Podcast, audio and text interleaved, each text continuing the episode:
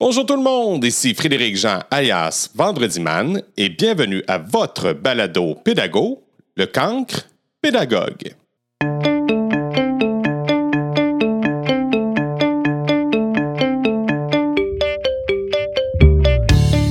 Cet été, Pearson RP m'a permis de voyager virtuellement outre-mer vers l'Amsterdam, où j'ai rencontré avec bonheur Talar Partian.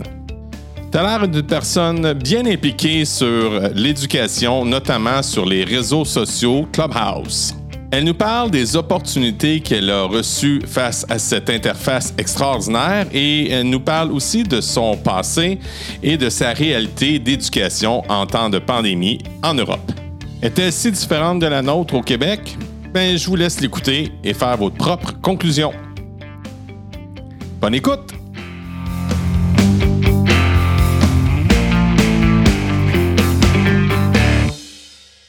Bonjour, Talar! Bonjour, comment ça va, Frédéric? Je vais très bien et moi, je vais te poser la même question. Qu'est-ce qu'il y a de si extraordinaire aujourd'hui? Je t'écoute. Bah, on est en mois, en mois de juin, presque juillet, et j'attends le Papa Noël parce qu'il pleut presque. C'est un très mauvais temps. c'est ça qui est extraordinaire. C'est qu'on n'a pas pu commencer notre été. Mais bon, c'est les vacances et c'est ça qui est extraordinaire. C'est le temps de prendre un repos. Oui, tu étais en vacances depuis combien de temps, t'as là? Ah, à peine dix jours. À peine dix jours. Ah, déjà, nous, euh, c'est plus récent que ça encore. Là. Ouais. Je suis dans ma période où, où je m'endors un peu partout. Ouais. C'est vrai qu'il faut vraiment. Ouais. Et on a besoin de ce temps après une année comme elle a passé. Mais bon, Quelle année hein, on a passé tout à l'heure? Oh là là, surtout à la fin pour nous. Moi, je suis donc euh, le jour avant la fin de l'année, mais vraiment le jour avant la fin de l'année, on a dû faire une évacuation en urgence parce qu'on avait un cas Covid dans notre classe. Et donc, au lieu que les enfants se disent au revoir et se fassent des bisous, on était en train de donner les yearbooks et on a eu une, une appel à urgence de l'administration.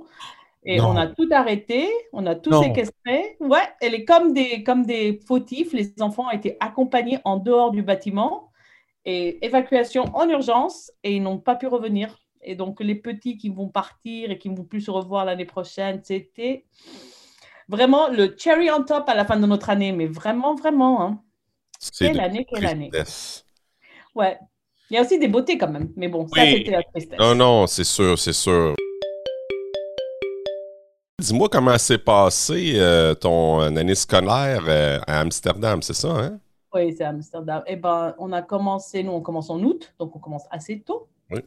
Et donc, on a été en cours normal de d'août jusqu'au décembre, jusqu'aux vacances de décembre, et tout allait très bien. On était, on avait des masques, on faisait un peu de distanciation, mais on avait quand même tous nos élèves, et c'était sympa parce que voilà, ils avaient déjà raté quatre mois de l'année d'avant parce qu'ils étaient en distanciel l'année d'avant, et donc euh, ça faisait déjà peut-être six mois que des enfants ne s'étaient pas vus dans une classe. Et donc, commencer août, c'était sympa, ils étaient tous ensemble. Bon, on a, on a pu un peu faire des raccords aux lacunes de l'année d'avant parce que tous les enfants, on, a- on aura besoin de faire ça. Quoi. Ils ont quand même raté un petit peu de l'expérience d'être en cours. Et on est parti en vacances de Noël et on n'est pas revenu. Voilà, les écoles ont fermé complètement. Et c'est Oh là qu'on est parti en complète distanciel. Et euh, ça a pris, donc on a appris qu'on ne devait pas réouvrir un jour avant la réouverture. Le gouvernement a décidé que non, on ne rouvre pas, mais il ne nous avait pas donné le temps, on ne le savait pas. Si on le savait, on aurait pu préparer peut-être, peut-être. Ouais. Donc, donc, on a pris deux jours juste pour se réorganiser. Et de janvier à mars, fin mars, on a fait que du distanciel. Ouais. Et ouais, donc, c'est que des Google Meet et c'est que des Zoom et c'est que des. Pour Oh quelqu'un qui, fait de la science, c'est pas très, très pratique. Utiliser la cuisine pour faire des expériences, ça fait chier les parents un peu quand même. Et puis, voilà. Imagine! Mais oui, quand! Oh Je veux te faire une réaction, ben, je dis, tu vas dans la cuisine, tu essayes de prendre un peu de soda, tu ajoutes le vinaigre et voilà, tu vois comment ça fait. Ben, mais les parents, ils sont pas très contents, quoi. C'est sûr donc, que euh, non! Ouais, non, c'était. Et donc, fin mars, fin mars, on a dit on va recommencer, mais au lieu de faire distanciel, on va faire partiel distanciel. Et là, c'est la catastrophe. Et les catastrophes, elles commencent parce que j'ai 10 élèves en classe, 10 élèves en distanciel. En même temps, je fais attention aux 10 qui sont dans ma classe et 10 qui sont en ligne pour pouvoir continuer le cours de façon concurrente. Oh. Et le lendemain, j'ai l'autre groupe. le lendemain, j'ai l'autre groupe. Alors, que savoir qui était là, qui n'était pas là, qui a fait ça, qui a fait ci, et bon, ça a marché. Les enfants étaient, c'était mieux que ne pas être en cours, mais bon, on a vraiment ralenti le tempo de l'éducation dans ma classe, vraiment, vraiment ralenti. Et le 31 mai, ils ont dit, bah, on revient tous ensemble.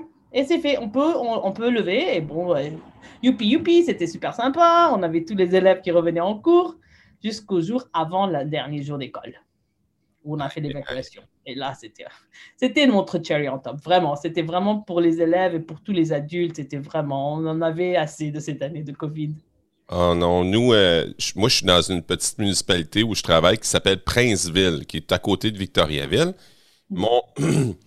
Les secondes, nous, on a le secondaire, hein, qui est un peu comme le, lycée, c'est ça? Hein? Oui, ouais, le lycée, le collège.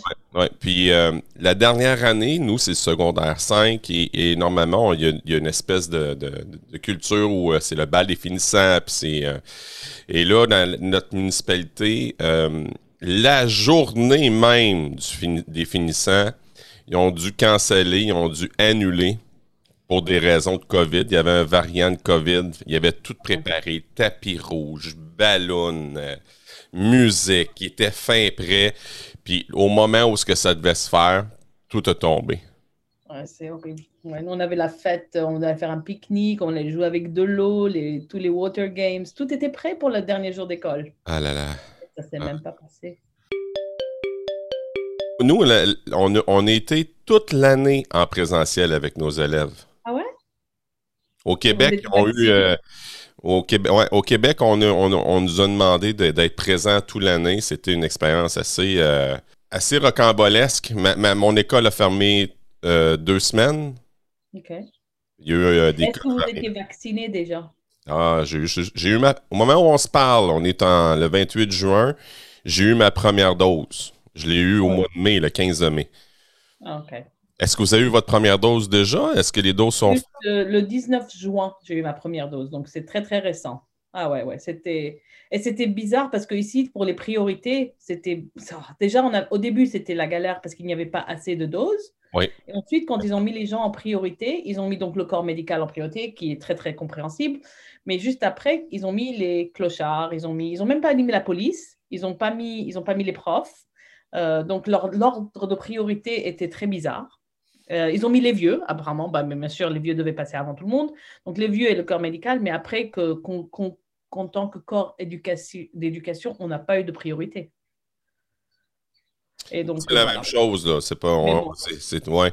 Mais c'est, assez, euh, assez spécial quand, parce que nous, on était dans, au front tout le temps, tous les jours, et moi, je, je, vivais avec cette angoisse quotidienne à savoir est-ce, que, est-ce qu'on va avoir un code variant, est-ce que je vais l'attraper? Écoute. Euh, et tu as eu des profs qui l'ont attrapé dans ton école? Des élèves? Des élèves, oui, mais pas de. Oh, oui, des profs qui l'ont attrapé d'un élève, non. non. Nous non plus, en fait. Et c'était bien parce que je pense que les, les, les gestes barrières marchent bien. Si, on, si vraiment on se tient aux gestes barrières, ils ont bien marché parce que the odds are, on était tout le temps exposé à tout ça. Oui. Et, mais quand même, avec les gestes barrières, on a quand même pu se protéger et ce qui est bien. Oui, ben écoute, on a, on, a eu presque pas de rhume dans notre école.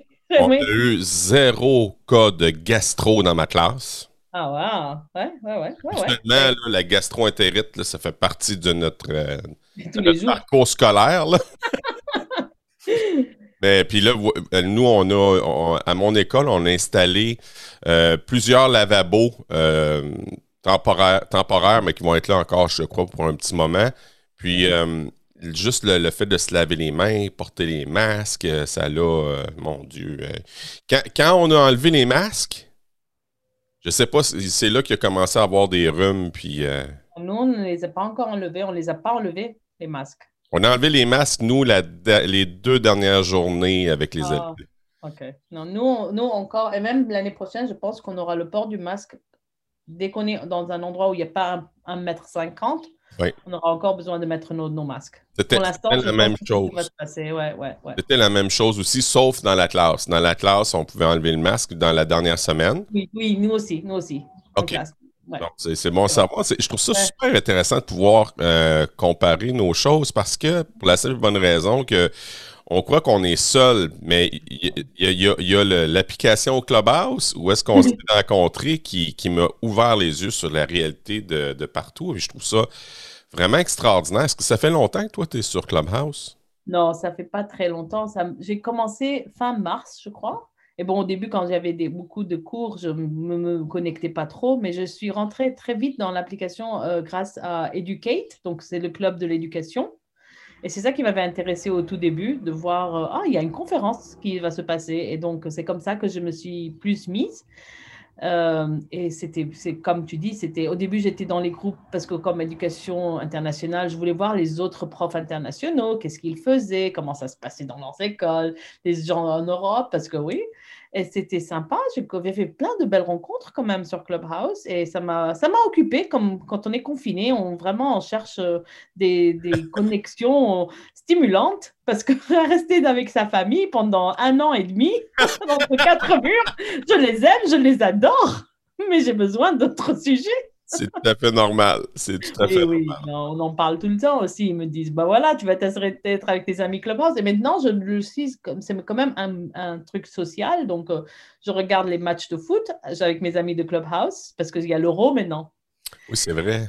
Hein, et pour nous, c'est très grand. Mais vous, pour vous, il y a, il y a aussi une compétition. Je, je vois mes amis canadiens oui, en train de dire quelque chose, des choses. Je comprends pas trop, mais ils Le- sont en C'est train le de hockey. C'est le hockey au Oui, le hockey, il y a une équipe qui est passée. Ouais, le Canadien est en finale, le Canadien de Montréal.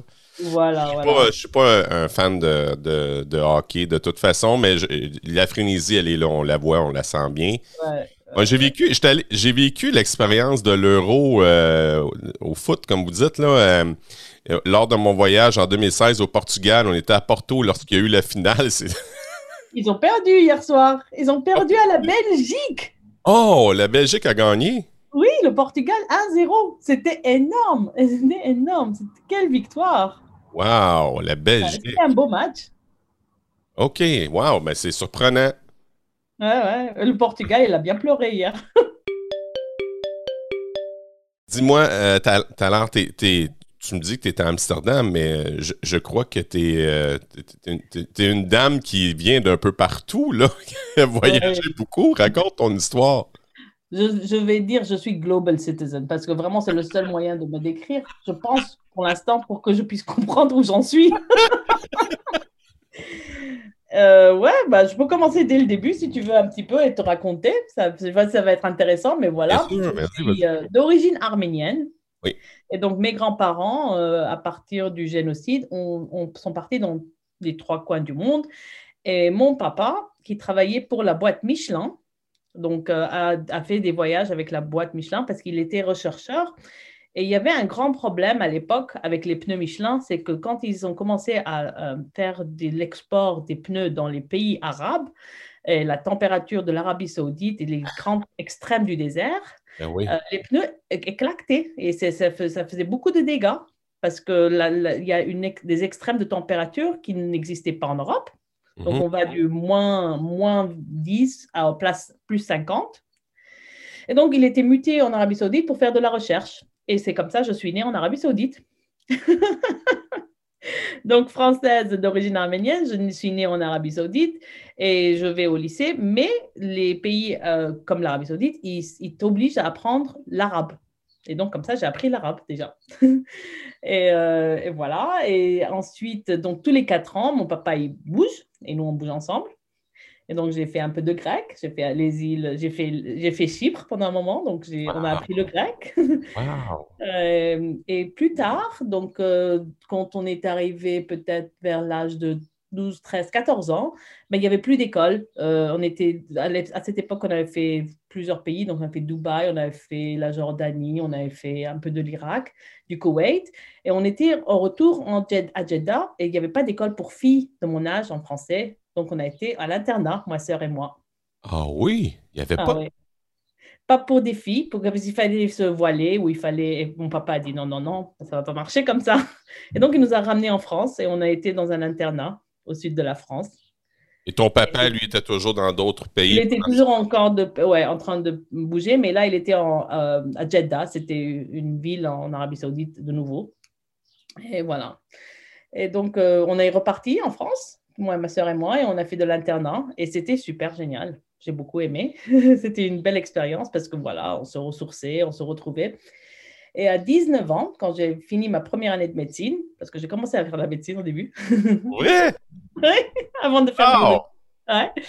Euh, j'avais, j'avais une, une, soif de savoir c'est quoi ça, origine arménienne. Été, mon nom est arménien. Tout le monde me demande, et j'ai jamais été en Arménie, j'ai jamais vu l'Arménie, j'ai entendu beaucoup d'histoires. Ouais. Et j'ai regardé, j'ai demandé à mes parents, j'ai dit, bah, où est-ce que je peux trouver les Arméniens? C'est qui Arméniens et tout ça? Et on parlait souvent qu'il y a une grosse communauté en Syrie, au Liban. Et j'ai regardé la carte et j'ai dit, bah, Liban, ça parle français, il y a des Arméniens. Et, je me suis, j'ai été au Liban, comme ça, toute seule. j'ai pris mes clics et mes claques et j'ai dit, je vais aller vivre au Liban. Je me suis inscrite à l'université, euh, dans une université américaine. Euh, hmm? C'était à quel pays au Liban? Quelle, quelle ville, je veux dire? Euh, à Beyrouth. À Beyrouth. Ouais. Et je me suis inscrite dans une université, mais je ne parlais pas anglais. Pas un mot d'anglais, presque. Moi, je parlais, mais j'ai fait le bac en français, donc euh, mon anglais était très, très limité. Et donc, il m'a dit, ben, puisque tu viens d'un système euh, français, tu dois devoir passer un examen de langue. Ça s'appelait le Triple E. English Efficiency, je ne sais pas trop quoi. Un Triple E. C'est comme un TOEFL presque, mais bon. Et donc, euh, c'était très facile parce que c'était beaucoup de mots français. Et donc, j'ai passé le Triple E et j'ai commencé mon université au Liban pour, en fait, faire connaissance à la culture arménienne aussi. Et voilà, j'y suis restée. Enfin, un an plus tard, j'ai rencontré mon mari et j'ai fait mes bébés là-bas. Et je suis restée le plus longtemps de ma vie au Liban. Est-ce que ton mari est, arménien? Il est arménien, d'origine libanaise. Et, j'avais toujours envie que mes enfants, donc j'ai deux enfants, j'ai deux garçons. Il y en a un aujourd'hui qui a 21 ans et l'autre qui en a 16, presque 17. Wow. Et je me suis dit, quand eux, ils seront d'un âge, je veux vraiment les, veux vraiment les ramener en Europe. Et donc, il y a quelques années, quand mon aîné a dû aller à l'université, il a dit, je vais aller à Amsterdam parce qu'il y a une école de finance qu'il aime et qu'il veut faire de la finance. Et j'ai dit, ben, tu sais quoi, on va tous y aller, tous les trois. Et voilà. et donc, c'est comme ça qu'on est venu à Amsterdam. Lui, il va à l'université et le jeune a décidé de reprendre une langue parce qu'on aime beaucoup les langues. Je parle quand même quatre langues couramment maintenant. J'ai mon cinquième presque dans la poche. Et donc, euh, voilà, on a dit, ben voilà. Carlo, mon jeune, m'a dit, moi aussi, je vais apprendre le néerlandais. Et donc, on l'a mis dans une école publique néerlandaise. Et il a pris tout de suite. Voyons donc. Nous, on a de la difficulté au Québec euh, à, maîtriser les deux langues officielles, français et l'anglais. Puis là, c'est-tu pratique courante euh, dans ton coin de pouvoir plusieurs langues comme ça? Euh, je sais, je sais pas c'est pas courant, mais les Arméniens, déjà, ils parlent plus d'une langue parce que déjà, je parle l'arménien parce que dans la maison, on parle arménien, pas avec ma soeur et frère. Ma soeur et frère, mais avec ma soeur et mon frère, on parle français. Avec mes parents, je parle arménien. Euh, et, donc, j'avais appris l'arabe, mais comme, j'avais, comme j'ai vécu au Liban, c'est, l'arabe, c'est un peu compliqué parce que chaque arabe est un peu différent. Oui. Parce que c'est, pas très facile. Donc, quand je parle arabe de l'Arabie Saoudite, c'est très différent de l'arabe libanais. Mhm. Et donc, là-bas, j'ai, ouais, je pense que les Arméniens, ils parlent déjà leur langue maternelle, la langue du pays où ils, ils sont. Et si jamais, euh, ouais, je pense à un truc arménien de parler plus d'une langue. On est obligé quand même de, parler au moins notre langue quelque part et de parler une langue en plus. Déjà, c'est bilingue et ensuite, euh, voilà, on ne fait qu'ajouter le reste. wow, wow. Et, comment, c'est curieux ça, euh, ça pique ma curiosité. Tu travaillais au Liban, tu faisais quoi? Tu étais enseignante aussi? Oui, oui, je travaillais dans l'école américaine, l'école américaine American Community School de Beyrouth. Et j'ai, en fait, c'est aussi une histoire bizarre, je vais te la raconter. Vas-y. Euh, parce qu'au début, je travaillais dans une école qui était, c'était une école, euh, Ça s'appelle Eastwood College. C'est une école religieuse, presque. Et c'était près de chez moi. C'était pratique. Mais quand j'ai eu, quand j'étais enceinte et je voulais avoir mon enfant, mon premier, je me suis dit, ben, je ne connais pas d'école au Liban parce que je n'ai jamais été à l'école. Euh, mon mari était d'une école arménienne. Je savais que je ne voulais pas les mettre dans une école pure arménienne parce que je veux qu'ils soient exposés. Et donc, j'ai regardé et j'ai trouvé qu'il y a deux écoles internationales. Donc, celle-là, l'American Community School, et une autre école qui s'appelle euh, International College. Et c'est les deux meilleures, soi-disant, écoles internationales à Beyrouth, puisqu'on habite à Beyrouth. Et et je suis allée, ils m'ont dit, mais ils vont jamais te prendre ton enfant parce que c'est très élitiste et ils prennent pas. Il faut que tu aies euh, euh, quelqu'un qui ait déjà fait l'école, euh, un parent, quelque chose comme ça, comme, un peu comme les universités aux États-Unis, quoi. Et j'ai dit, ben, je vais y aller, je suis enceinte, je vais avoir un bébé dans neuf mois, je peux quand même me mettre sur une liste d'attente pour deux, dans deux ans, quoi. Et donc, j'ai été pour m'inscrire, pour inscrire mon bébé qui n'est pas né, pour aller à l'école ah. avec mon point. Et, et, quand je remplissais l'application, euh, le proviseur, enfin la, la, euh, admissions office, elle m'a dit euh, Ah, vous enseignez? J'ai dit Bah oui, j'enseigne à Eastwood College en ce moment. Elle m'a dit Et, ça vous intéresserait de venir travailler ici? J'ai dit bah, Aussi que ça oui, comme ça. J'ai dit, ben, c'était, c'était en juin, l'école avait déjà presque fermé. C'était vraiment, moi, j'avais fini mon travail. Donc, je, je, et je lui dis, bah, euh, bah oui, pourquoi pas, je ne sais pas. Euh, et j'enseignais, à l'époque, j'enseignais le secondaire. Il m'a dit, euh, ben, est-ce que je peux te faire une interview avec notre proviseur du, du collège, du middle school? J'ai dit, bah, oui, pourquoi pas. Et je me suis retrouvée avec un job comme prof de sciences au middle school. et du coup, c'était bien parce que je ne devais plus payer cette énorme tuition parce qu'il y avait un... Ouais, voilà. Et donc, c'est comme ça. Et j'y suis restée jusqu'à ce que les deux enfants, enfin, le premier, de son début jusqu'à la fin dans cette école. J'ai travaillé là-bas pendant ces 17 ans. Si je comprends bien, tu fais partie d'un réseau d'écoles internationales, c'est bien ça? Oui, voilà, voilà. Et, je suis, voilà. La, la facilité d'aller d'un pays à l'autre, ça se peut-tu? Est-ce que je me trompe? Non, pas vraiment, mais c'est, un réseau qui est très connecté. Et donc, pendant mes 17 ans à, l'école, à, ICS, euh, j'ai eu beaucoup d'opportunités de faire des formations pour profs euh, à travers leur connexion. Et ça, ça m'a beaucoup aidé de faire beaucoup, beaucoup de connexions. Donc, on faisait un truc qui s'appelle NESA, c'est-à-dire Near East South Asian Schools. Et j'étais représentante de ma région et j'ai fait beaucoup de conférences comme ça avec les profs euh, et beaucoup de... Ça m'a permis de m'améliorer et de aussi pouvoir partager ce que j'ai appris avec beaucoup de professeurs et c'était très intéressant. Wow! C'est un network des écoles de Near South Asia et on se retrouve euh, souvent euh, annuel, avant, la COVID. il y avait trois conférences annuelles et, c'était très très bien. Et pendant que j'étais, euh, pendant que je représentais ma région, donc je devais voir quel professeur pouvait. Teacher to teacher euh, teaching. Donc, c'était vraiment des profs qui enseignaient ce qui marche dans leur école avec d'autres profs. Et on avait des fois des experts aussi dans la journée qui partageaient ce qu'ils avaient ici. Donc, euh, les trucs de assessment, les MacTie et tout ça, c'était très intéressant. Super intéressant. Puis, puis comme ça, sans problème, tu peux faire le transfert puis aller euh, enseigner à Amsterdam. Oui, parce que je suis arrivée ici, en fait, quand je suis arrivée la première année, je n'avais pas démissionné. J'avais dit, je vais prendre une année sabbatique ah, euh, parce que je voulais écrire un livre. Et j'ai ah d'ailleurs écrit mon livre, mais pendant cette année. Et, l'idée, c'était que j'allais repartir euh, et que mon, déjà mon fils il serait bien établi à l'université et j'aurais pu probablement repartir. C'était l'idée initiale, en fait. Euh, et du coup, 2018-2019, euh, le Liban entre en crise, mais en crise terrible. C'est une crise économique, c'est une crise monétaire, c'est une crise sanitaire, c'est tout, tout, tout. Mmh. Donc, il n'y a vraiment plus moyen de repartir. Et donc, à moitié de mon année sabbatique, je, regarde ce que je peux faire ici. Et par, part du fait que j'ai déjà été dans des écoles internationales, j'ai regardé à l'école internationale ici et ils avaient une position qui me plaisait. Et voilà, je suis arrivée et j'ai continué ici. Parle-moi donc de Educate. Oui.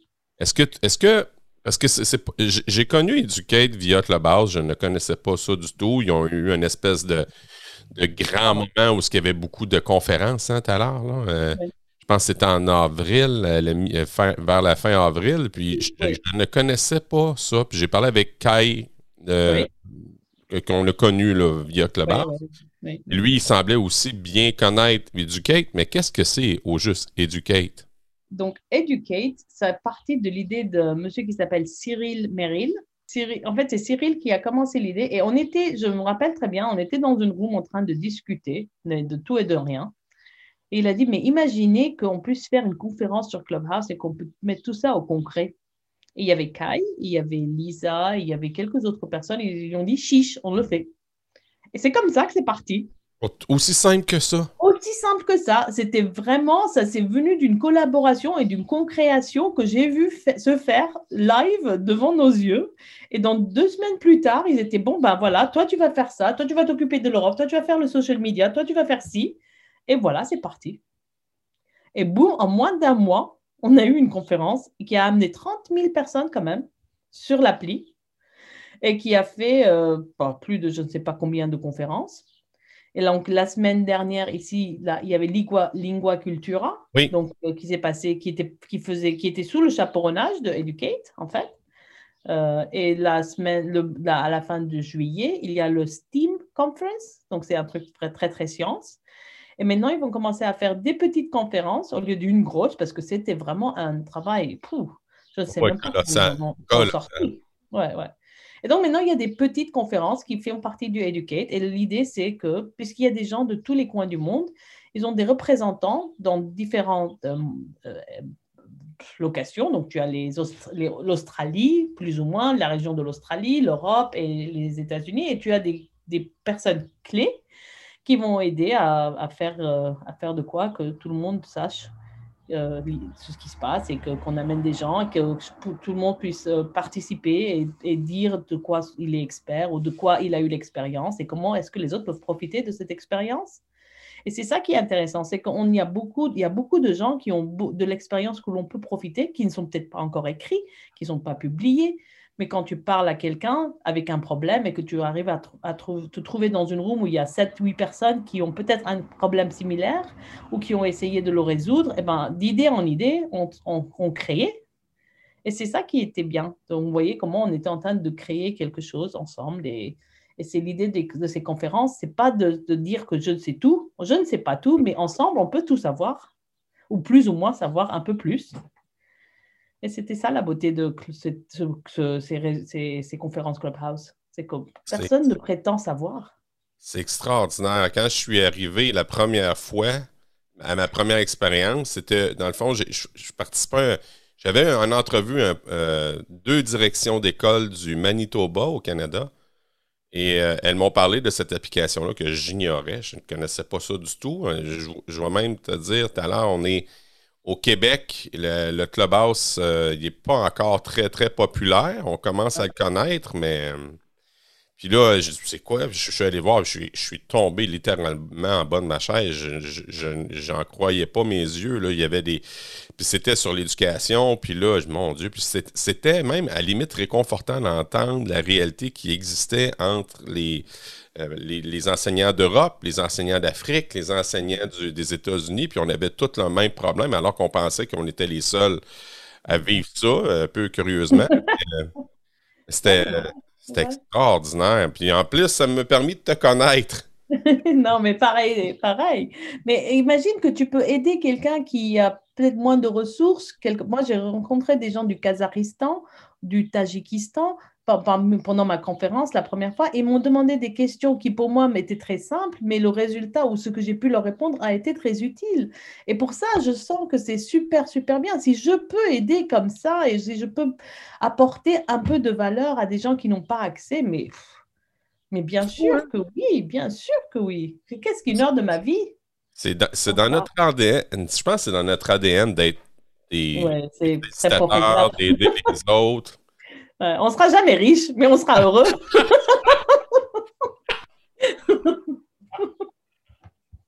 Raison! On sera jamais riche. Non, c'est. Non, mais le, savoir qu'il y a dans, ce, dans cette communauté-là de Clubhouse, c'est. En tout cas, je ne sais pas si les enseignants vont écouter ça puis ils vont se mettre à aimer Clubhouse, mais mon expérience a été euh, fort agréable. Ma conjointe, qui aussi enseignante, Ah, je, lui ai, par- je lui ai parlé de ça, de cette application Clubhouse-là, et elle, elle ne voit pas l'intérêt, elle ne comprend pas. Puis je lui ai dit, ben, euh, faudrait que tu écoutes juste une fois pour voir ce que ça en est. Peut-être que tu vas, tu, vas, tu vas pogner la piqûre, tu vas avoir la piqûre. Mais j'ai pas. euh, Euh, mon mari, pareil, j'arrive pas, j'arrive Ah. pas à le- absolument pas. Même ma sœur, j'arrive pas à la y mettre.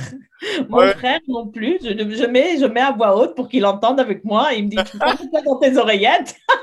c'est quoi le nom de ta sœur qui habite à Laval? Nora.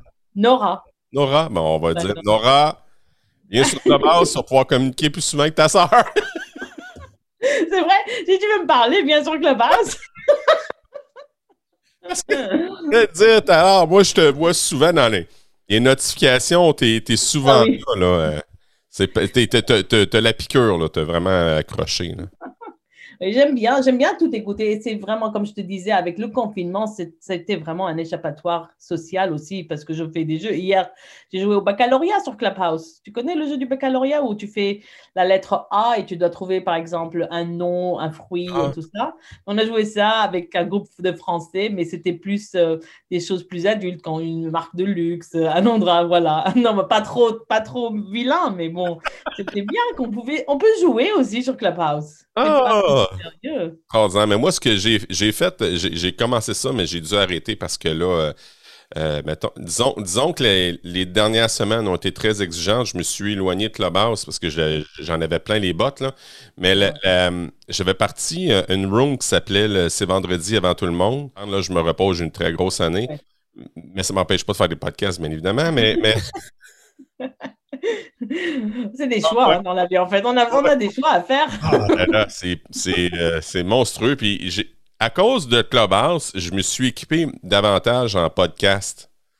Et je me suis j'ai j'ai acheté du matériel parce que je, je trouve j'ai j'ai peut-être dans l'idée de pouvoir enregistrer même les euh, les, les, euh, nos entrevues là, sur le room. Puis en, en fait, en fait, ce qui est, ce qui est d'autant plus euh, plaisant, c'est que je- j'ai demandé à mes invités quelle est leur musique préférée du vendredi. Alors, je vais te poser cette question-là. C'est quoi ta musique préférée du vendredi tout à l'heure? Ah, ma musique préférée du vendredi. Ce serait surtout un truc instrumental le vendredi parce que j'ai pas envie de- d'écouter des, des sons, euh, des, des paroles. J'ai pas envie de comprendre. C'est vendredi, je suis fatiguée. Ah! N'importe quoi qui est instrument que je n'ai pas besoin de penser parce que mon, mon cerveau va essayer de comprendre sinon.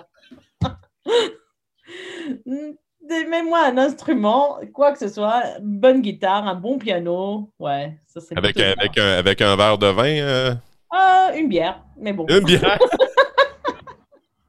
On fait les choses bien. non, ici à Amsterdam, on boit de la bière. Ah oui, c'est la bière, là, Ah avant. ouais, avant. de la bière, c'est de la bière. Puis il y, a, le- il y a le district, le Red Light District, où ce qu'il y a Ouais, c'est ce qu'on se dit, là. C'était tout fermé hein, pendant tout ce confinement. Les pauvres, ils n'ont pas eu de travail pendant un an et demi. Ah là là, pour vrai? Ah oui, oui. Non, non, mais c'était mort. C'était la ville était fermée. Oh. Mais ça reprend.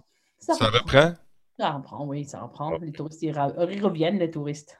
Oui, c'est ça, c'est ça. Les, Ouais. les touristes vont souvent à Amsterdam pour, euh, pour aller visiter ce, ce bel endroit, là. Euh, Avec des options. Ah là On- là. on- mais on le sait, tu jamais allé, là, c'est correct. Là. Les enseignants ne vont pas fréquenter ces endroits-là. Non, absolument pas. Parce qu'on n'est pas humain, on va même pas aux toilettes.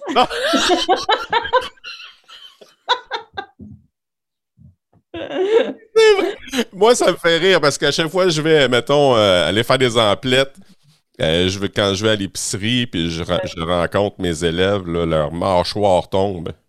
Oui, ouais. Oui, je vais, je vais aussi aux toilettes. C'est- Exactement. Je dis très souvent ça à mes élèves. Tu as oublié, mais tu as oublié de faire ça. J'ai dit, ah bah, imagine que j'ai oublié quelque chose. Ah et ouais? je vais aux toilettes. On, on s'était parlé, euh, tu m'avais écrit euh, la semaine dernière, tu m'avais demandé de parler de, de résilience. Ouais, c'est vrai. Je, je veux toujours faire ça. C'est vraiment un sujet qui me tient à cœur parce que je pense que on le, les élèves le font beaucoup plus qu'on le sait. Euh, et, il y a beaucoup plus d'indicateurs et j'aimerais bien en discuter parce que, bon, comme je fais partie du club éducation euh, français sur Clubhouse, euh, je cherche des, gens qui me peuvent me parler de, en français déjà et de sujets qui m'intéressent. Et donc la résilience, l'esprit critique sont vraiment des sujets qui m'intéressent trop. Donc ah. j'avais pensé, mais après quand j'ai vu que tu étais vraiment, vraiment à la bourre, parce que c'est la fin de l'année, j'ai très bien compris. Donc on peut faire ça quand tu as le temps, mais sûrement ah. que je vais parler de résilience. Mais la résilience, c'est vrai, tu as tout à fait raison. Les, grands champions de la résilience en 2020-2021, c'est vraiment les élèves. Ah ouais. J'ai un cas dans, ma classe, une élève qui, euh, qui, aimait beaucoup le, patin artistique. Et euh, lorsque, en septembre, on était encore ben, une normalité, je pourrais dire, guillemets, puis elle pouvait suivre ses cours de patin artistique. Et quand, lorsque ça l'a tombé, ça l'a tombé, je, crois, de mémoire, un vendredi. Euh, comme quoi qu'elle pouvait plus faire du patin. Et je l'ai, je, l'ai revu le lundi, euh, le lundi suivant. J'ai vu, euh, elle, avait une boule dans la gorge. Là. Elle, pleurait. ça, a, ça a été une journée où ce qui était très sensible parce que c'était elle, le, patin artistique, c'est, sa vie. Là, on venait d'enlever une partie d'elle. C'était tellement déchirant. Mais le dès le lendemain, elle était déjà passée à autre chose. Là. Ah elle disait chanceux, je vois mes amis quand même à tous les jours. Je viens à l'école à tous les jours, je peux voir des gens, c'est extraordinaire. Puis c'est comme ça que ça allait passer. Puis même les masques à notre école euh, tout à l'heure, c'était j'étais surpris de voir la quantité des élèves qui écoutaient et qui, respectaient la règle. Est-ce que c'était par peur? Je ne sais pas. C'est sûr que j'ai dû faire la police du masque, là, mais sur ton nez, par-dessus ton nez, par-dessus ton nez. Mais, j'y allais beaucoup avec, euh, avec compassion. Oui, avec appréciation. Merci de l'avoir sur ton nez, tu sais.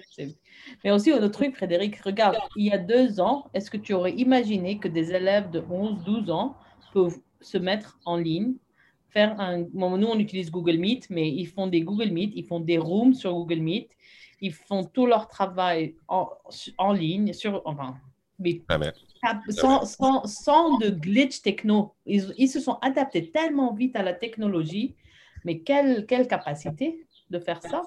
Et ça, c'est un apprentissage qui n'aurait pas pu arriver si on n'avait pas eu la crise Covid, parce qu'on n'aurait pas eu, pas parce que les élèves ne peuvent pas, mais on n'aurait pas eu des profs qui l'auraient demandé parce que c'était par obligation que les profs le demandaient aux élèves, mais les élèves étaient prêts. Et ça nous dit beaucoup sur les élèves et la qualité d'élèves qu'on a. On les sous-estime souvent, je pense, et qui sont beaucoup plus capables que ce qu'on leur demande de faire. Et ils le font beaucoup mieux si on... Moi, j'ai toujours, cette année, j'ai toujours voulu avoir des élèves qui me guident parce qu'ils sont tellement mieux que moi. Et oh, ben, parfois, faisant un peu exprès, je dis Ah, mais je ne sais pas faire ça. Qui peut m'aider Comment je vais faire ça? Et des, élèves qui étaient super contents de m'expliquer comment ça se passait. Et leur, leur confiance en eux-mêmes, elle, était super. Elle montait, elle montait. Ils savaient faire beaucoup de choses que nous, peut-être qu'on savait, mais ça en aurait pris beaucoup plus longtemps pour le faire. Et ah, donc, j'ai beaucoup aimé cet aspect positif vraiment du Covid.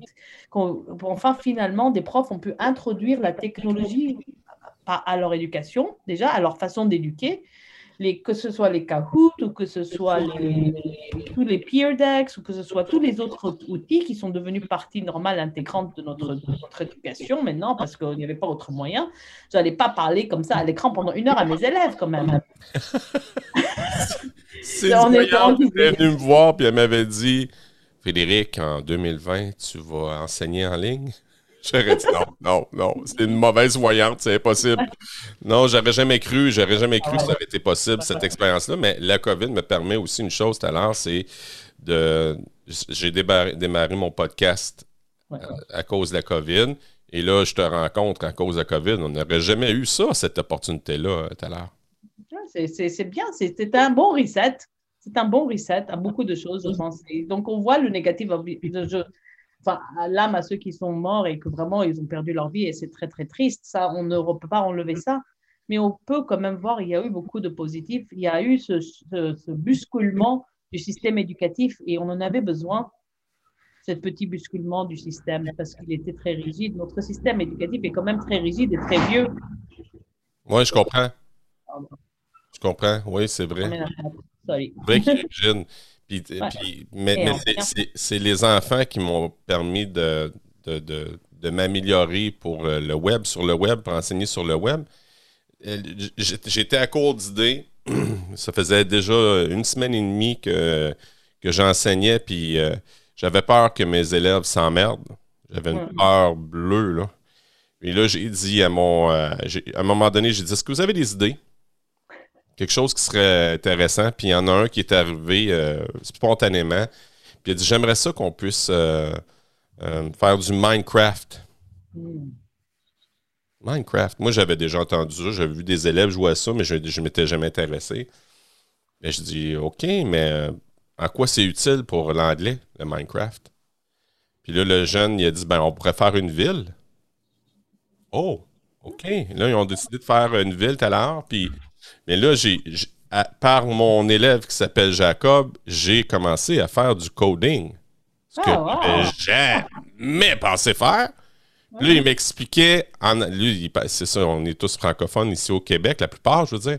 Puis mhm. là, lui, était une personne en classe qui était très timide, qui parlait pas beaucoup anglais. Et à cause de ça, il s'est mis à littéralement ouvrir la machine et parler anglais pour nous expliquer, non seulement à moi, mais aux autres élèves qui ne connaissaient pas encore tout à fait le coding, comment faire. Puis il nous enseignait le coding. J'étais.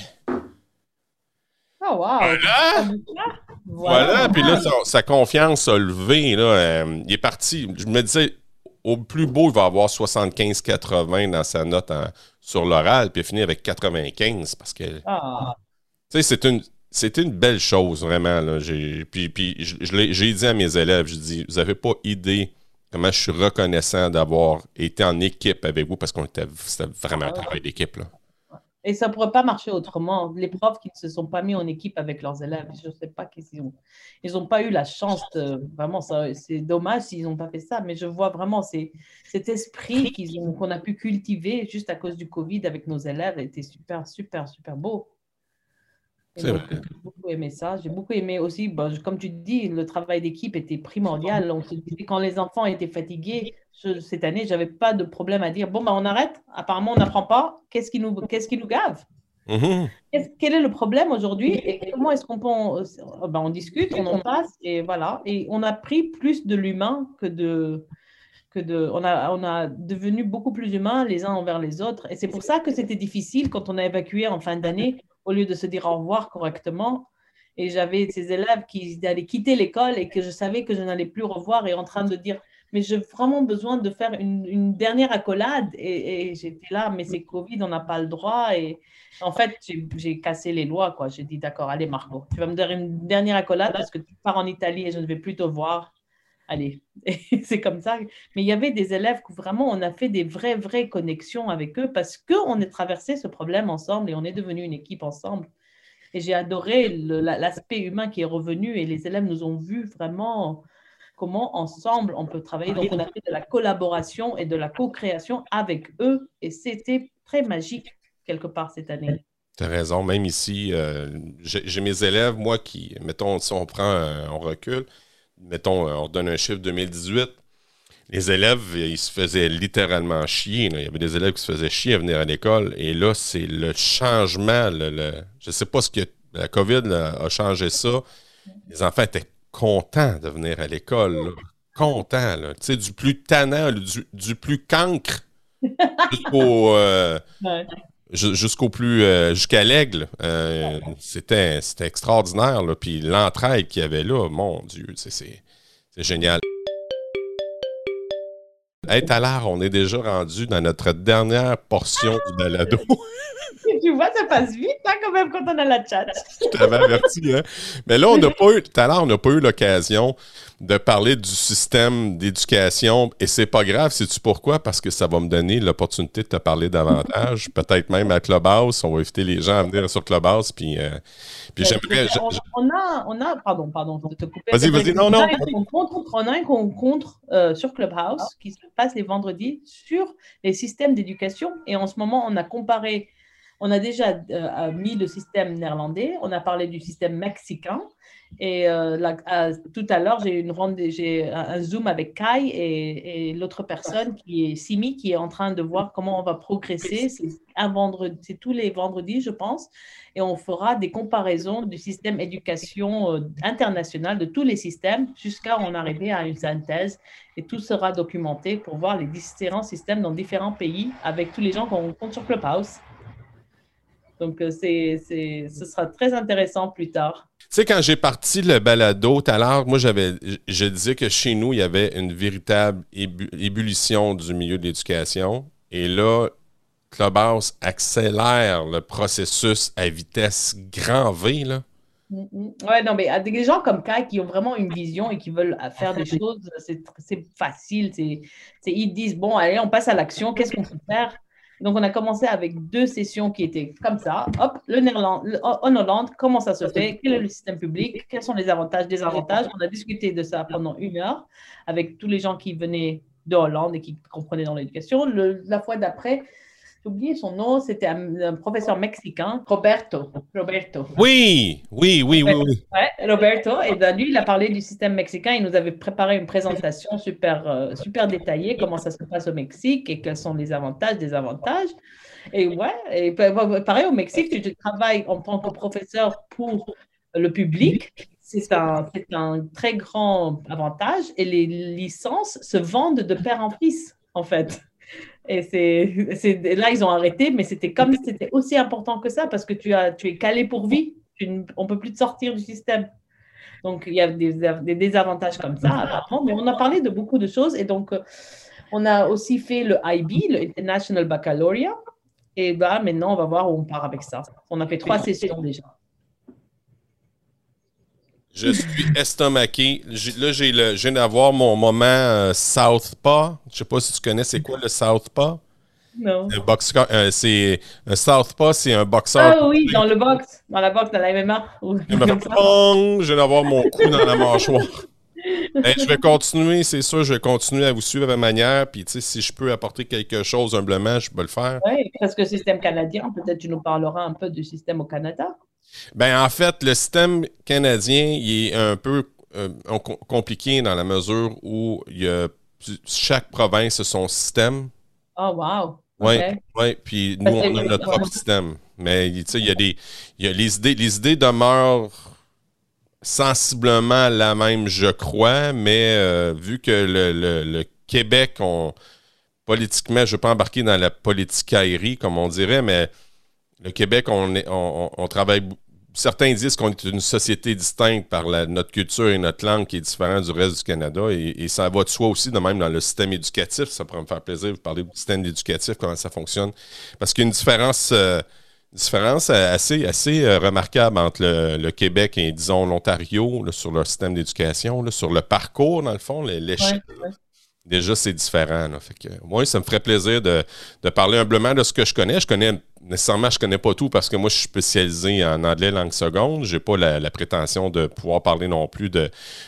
quoi que j'ai eu mes études pour être enseignant au primaire et non enseignant en anglais au point de départ, mais ça fait déjà 20, 20 ans que j'enseigne pratiquement juste l'anglais. Fait que j'ai comme perdu un peu cette notion-là, quoique j'ai une idée générale, mais j'ai perdu cette. Je ne suis, plus, plus pointilleux du côté de, l'anglais langue seconde. Fait qu'on va aller avec nos questions. j'ai des questions en rafale. J'ai à peu près six questions euh, tout à l'heure et il n'y a pas de mauvaise réponse. Ta, réponse, euh, elle est importante. OK. Pour tout à l'heure, euh, dis-moi, c'est quoi l'éducation pour toi? C'est l'amour de transmettre. J'adore ça. C'était facile. Non, non, mais c'était d'une simplicité, mais qui veut tout dire à la fois. Mm. Moi, j'adore ça. Ton plus grand succès, tout c'est quoi? Euh, dans la vie, c'est d'avoir deux enfants qui sont adorables. Pour vrai? Oui. Comment ils s'appellent, tes enfants? Est-ce que ça, on peut dire ça en ligne? Oui, bien sûr. Ike et Carlo. D'accord. Euh, Super. Ton mari, qui s'appelle comment? Ratch. Très arménien. oui, hein? En effet. Euh, ton plus grand apprentissage tout à l'heure? Euh, savoir que je ne savais pas tout. Euh, D'autant plus que le bas, on s'en rend assez compte. Hein? Ouais, ben, c'est pas parce que du fait qu'on bouge beaucoup, enfin, savoir que tu ne sais pas. Et c'est rester humble parce que tu ne sais pas. Bon, un autre Southpaw. Dis-moi tout à l'heure, raconte-moi une personne qui a eu un impact dans ta vie et dis-moi pourquoi. Ma belle-mère. Je dirais pourquoi. Vas-y! Parce que ma belle-mère, moi, je suis une personne très, très timide avant. Et je ne parlais pas. Ah, pour vrai, pour vrai, j'étais très timide. Du, même que quand j'allais dans, ma mère toujours disait, bah non, écoutez, ne parlez pas à Talar, elle va pas vous répondre pour l'instant, ça va lui prendre du temps. J'étais très, très timide et je me rappelle de ça toute ma vie. Et quand je me suis, quand j'ai connu ma belle-mère, elle m'a donné une force de pouvoir me- m'assumer, mais tout le temps, elle me disait, mais tu es, tu dois parler, tu as tellement de choses à dire, vas-y. Et donc, c'est vraiment à cause de ma belle-mère et mon beau-père que je suis devenue, euh, que je suis devenue teacher trainer. Quand j'ai commencé à faire du training pour les profs, j'ai commencé dans, dans le milieu arménien parce qu'ils me disaient, toi, tu connais beaucoup, tu es dans le milieu américain, mais les profs arméniens n'ont pas le droit à cet accès, surtout dans les écoles publiques arméniennes. Et ils m'ont poussé à faire ça et ça m'a donné, ça m'a vraiment marqué. Ça t'a donné des ailes. Ça m'a donné des ailes. C'est vraiment les deux personnes qui m'ont dit, bah, non, tu dois faire ça. C'est ton, c'est ton obligation. Comment ils s'appellent, euh, ces deux personnes? Azad et Avedis. Extraordinaire. C'est un bel hommage. Bravo. Euh, Es-tu une lectrice euh, l'heure? Ben, tous les profs sont actrices. Sinon, on n'a pas l'attention. Half of my job is acting. Oui, exact, exact. Mais je veux dire, la lecture. Est-ce que tu aimes la lecture? Ah, lectrice, actrice. Oui, je lis beaucoup. Ah, ben voilà.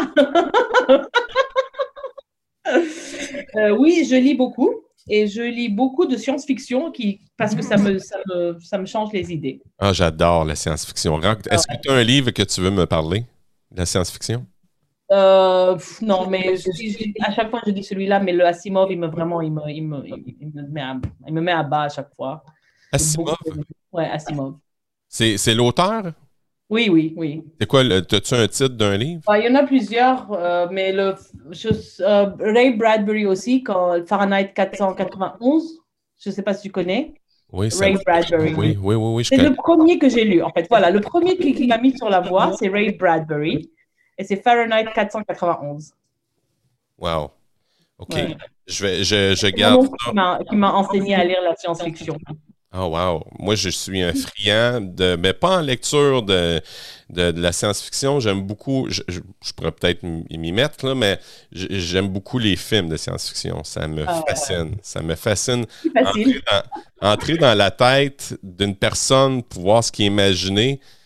Juste le- pour ma part, Star Wars, les vieux Star. Wars des années 70, moi, ça me fascinait de savoir où est-ce qu'ils vont Comment? chercher Oui, toutes ah ouais. cette, euh, ces idées-là, George Lucas. et C'est vrai. même vrai. Star Trek aussi. Star Trek, là, c'est. euh, Et Wow. c'était pas très loin. On y arrive, hein, on y arrive. Leurs idées ne sont pas très loin. On y arrive. Ben, La, la téléportation, euh, je serais curieux de voir où est-ce qu'on en est rendu d'accord. Hein, on va dire en anglais, we handle this. On a passé le Covid, on ne pourra pas faire ça. Très drôle. Euh, ta matière préférée à l'heure, quand tu étais euh, jeune, c'était quoi? Le français, Ah oui, Hmm, les langues. pour vrai? Ouais. C'est sûr que t'en, t'en connais autant? Je, je suis partie dans les sciences, mais vraiment, j'aimais beaucoup la philo et, les fran- et le français. Ah oui? Ouais. Ah, c'est très intéressant. Euh, la dernière question, et ça, ça fait partie intégrante de mon balado, là, du podcast Le Cancre Pédagogue. Quand tu étais un élève, est-ce que on t'a déjà considéré, au-dessus, te considérait comme une cancre, c'est-à-dire une élève paresseuse, une mauvaise élève, ou encore une aigle, c'est-à-dire une élève brillante et intelligente?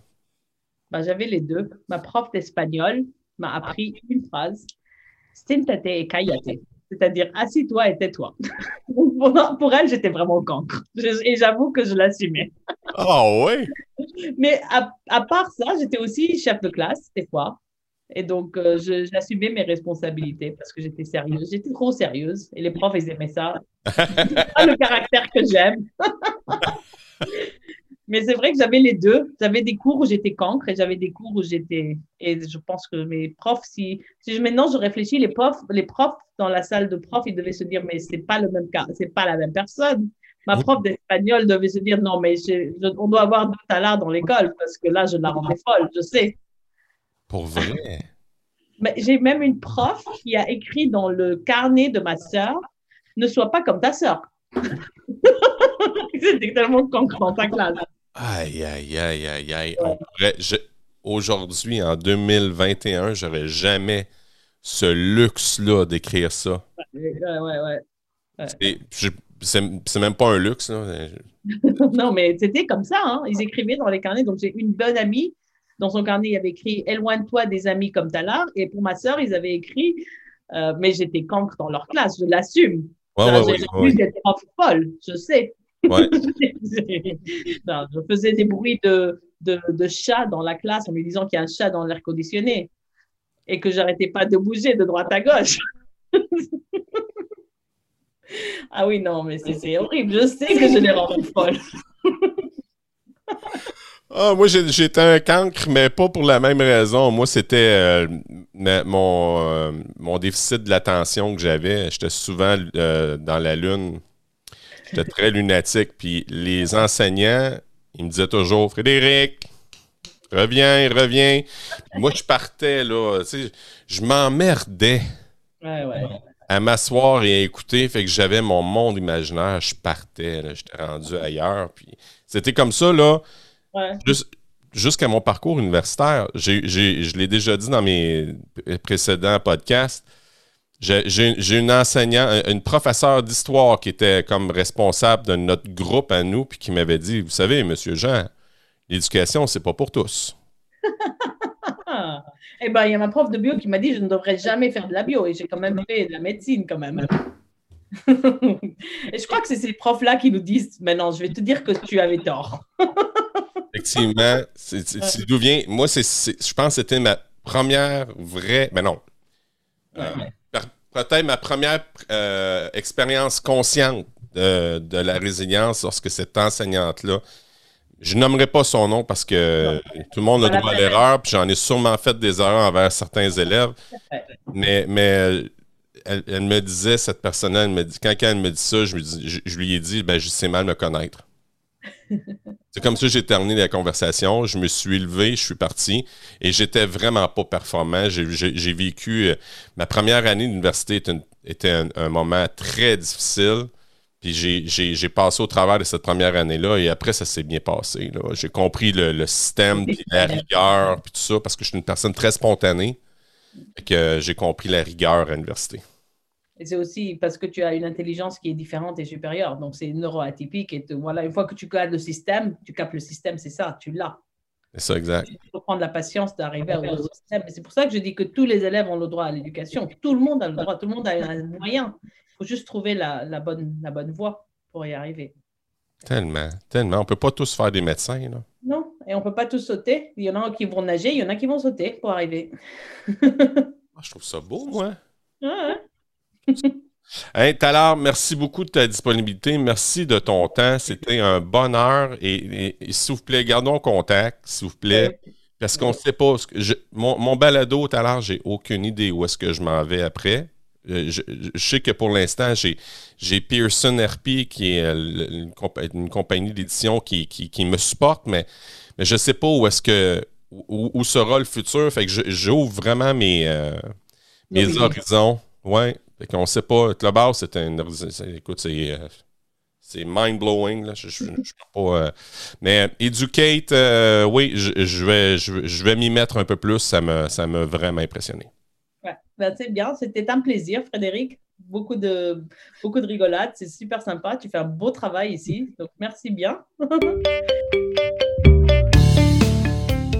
C'est déjà tout pour ce 13e épisode de la deuxième saison du Cancre Pédagogue. La semaine prochaine, je m'entretiens avec une personne très importante dans le milieu de l'éducation en tout cas chez mes jeunes. Il s'agit de l'auteur jeunesse Alain M. Bergeron qui va nous parler de ses livres et de son aventure littéraire. Un merci spécial à mon frère Bob pour cette mélodie. Et je ne peux passer sous le silence le travail extraordinaire de mes deux collaborateurs, Julie et Yannick, et sans oublier la contribution importante de Pearson RP à l'aventure. Puis encore une fois, j'ai envie de vous dire Hey guys, think love! Salut tout le monde! À bientôt!